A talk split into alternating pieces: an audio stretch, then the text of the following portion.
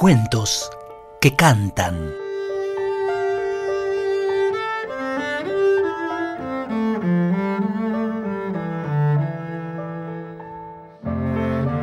Claro que voy a pelear. No, don Piojo, usted no puede pelear con el puma. ¿Que no puedo? ¿Por qué? Es una pelea despareja. Igual voy a pelear, y ya mismo. El piojo y el puma se enfrentaron. Los piojos de los dos echaban chispas, dispuestos para una pelea a muerte. Los demás animales los rodeaban en silencio. Ya habían intentado todas las formas de pararlos, pero no había caso. El puma mostró los dientes, todos los dientes, y los animales dieron un paso para atrás. El puma rugió y largó un zarpazo que hizo volar al piojo y lo estrelló contra un quebracho. El piojo se levantó, se enderezó y atropelló.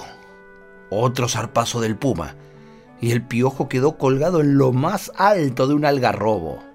Bueno, basta, dijo el sapo, ya está bien. Nada de basta, gritó el piojo bajando a los saltos de rama en rama.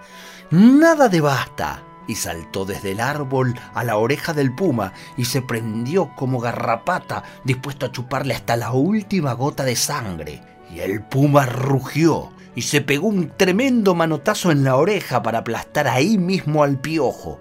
Pero el piojo ya no estaba. Había saltado a la otra oreja y lo mordía desesperadamente. Otro manotazo del puma y el piojo casi aprende a volar.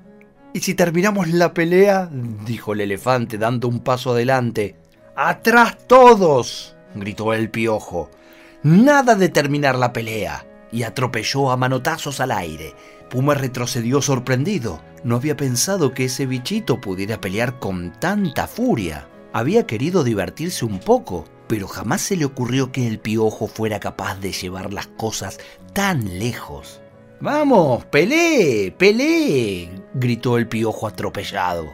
Otro manotazo del puma y el piojo fue a caer arriba del elefante. Ahí rebotó y cayó sobre el lomo del tapir. Lo va a matar, dijo el oso hormiguero. Lo va a destrozar con sus garras, dijo el coatí. Lo va a morder con sus enormes colmillos, dijo la iguana. No podemos dejar que sigan, dijo el sapo. Tenemos que hacer algo, dijo el quirquincho.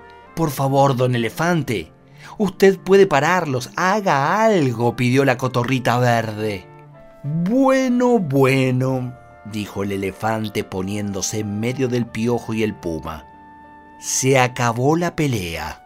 El puma dio un paso atrás y dijo, por mí la terminamos.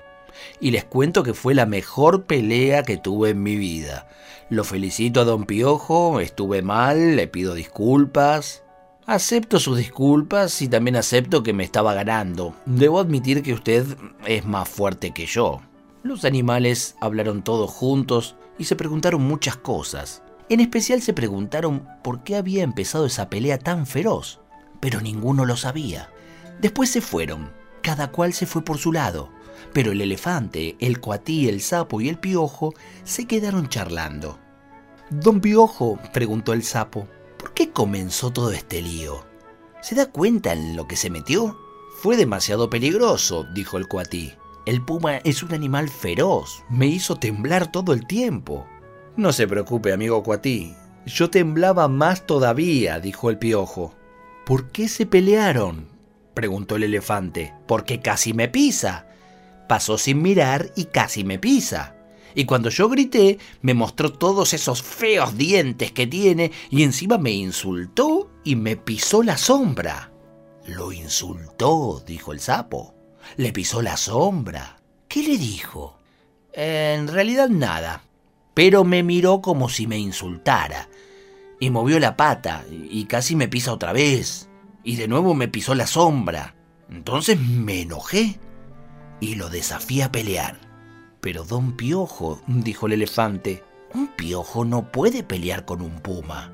Ya sé que no, pero las cosas tienen sus límites y creo que se estaba pasando de la raya. ¿Sabe, don elefante?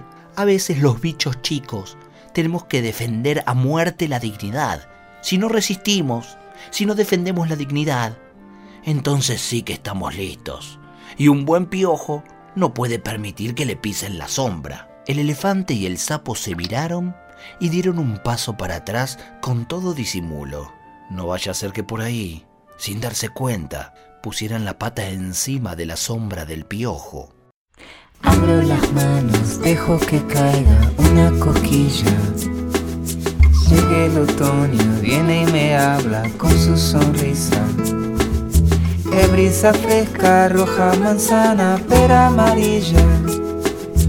Quiero castañas, cierro pestañas y un árbol me besa.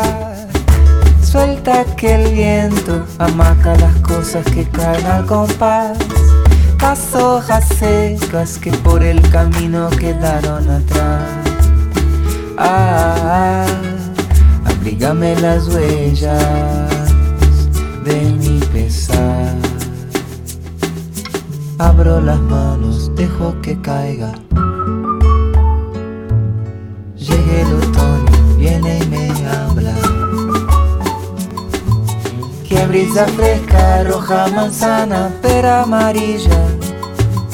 Quiero castañas, cierro pestañas y un árbol me besa. Suelta que el viento amaga las cosas que caen al compás. Las hojas secas que por el camino quedaron atrás. Ah, abrígame las huellas de mi pesar. Suelta que el viento amaca las cosas que caen al compás. Las hojas secas que por el camino quedaron atrás. Ah, abrígame las huellas. Ah, abrígame las huellas. Ah,